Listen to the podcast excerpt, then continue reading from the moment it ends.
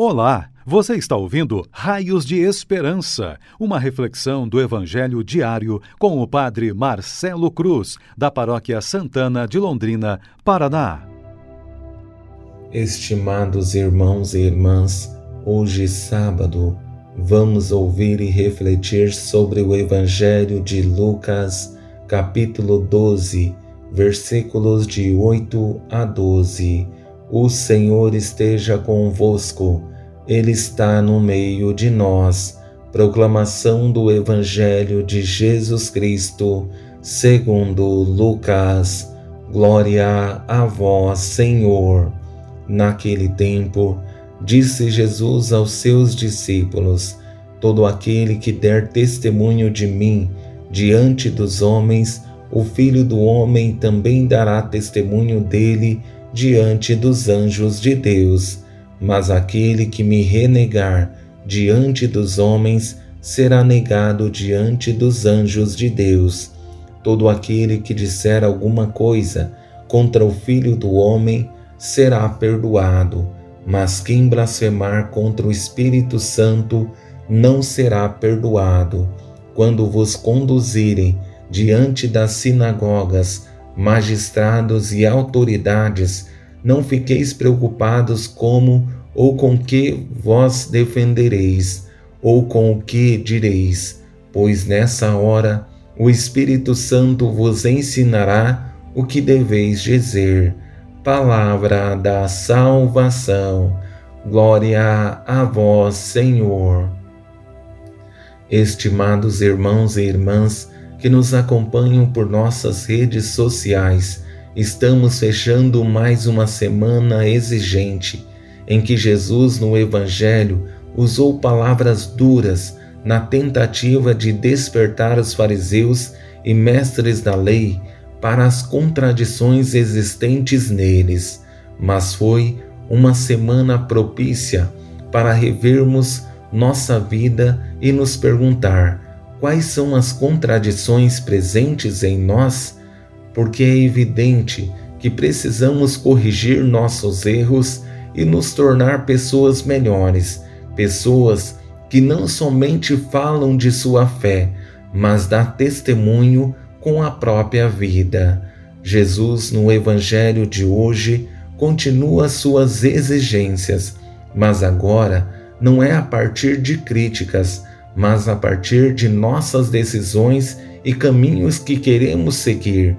Precisamos responder com palavras e atitudes se queremos estar com Deus, mas para isso precisamos fazer muitas renúncias e colocar Jesus no centro de nossas vidas, porque somente assim revelaremos esse Deus presente em nós.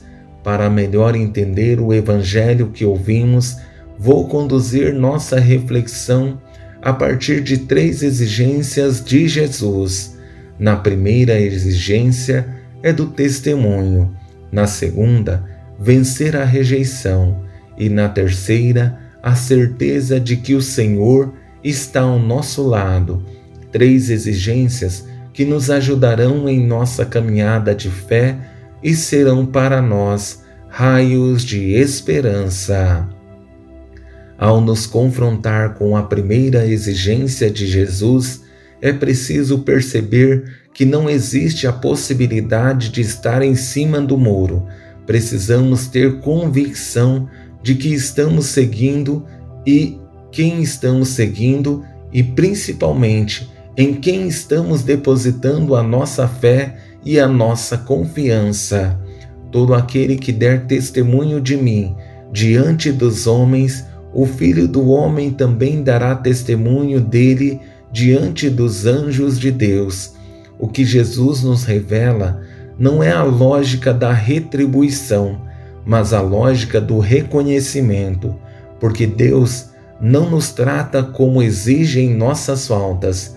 Todos os nossos gestos de bondade diante de Deus não passarão despercebidos, porque Ele nos ama e quer continuar nos concedendo a sua graça e a salvação. Mas para dar um bom testemunho, precisamos superar as nossas rejeições, entender que precisamos estar com Jesus não somente nos momentos bons, mas também nos momentos desafiadores em que nossa cruz parece pesada.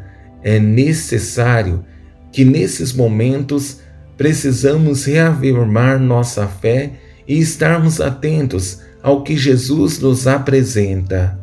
Mas aquele que me renegar diante dos homens será negado diante dos anjos de Deus. É preciso entender que temos a liberdade de escolher se queremos estar com Deus ou não. Ele já nos garantiu a salvação.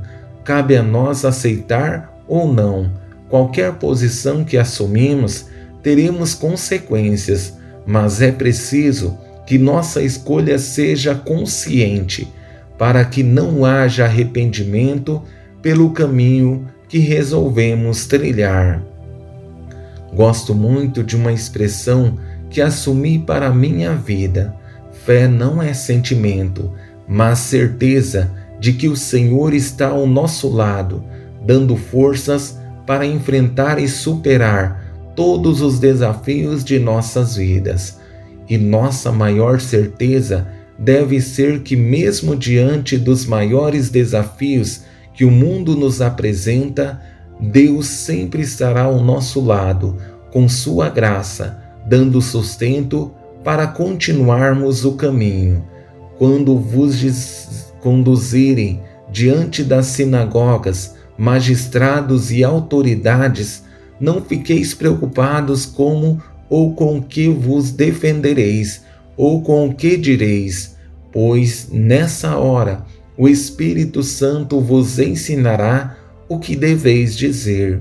Precisamos estar sensíveis à graça de Deus, porque no mundo teremos muitos desafios e perseguições, mas temos uma única certeza: o Senhor está ao nosso lado, nos acompanhando e dando forças para superarmos todos os desafios que vão surgir.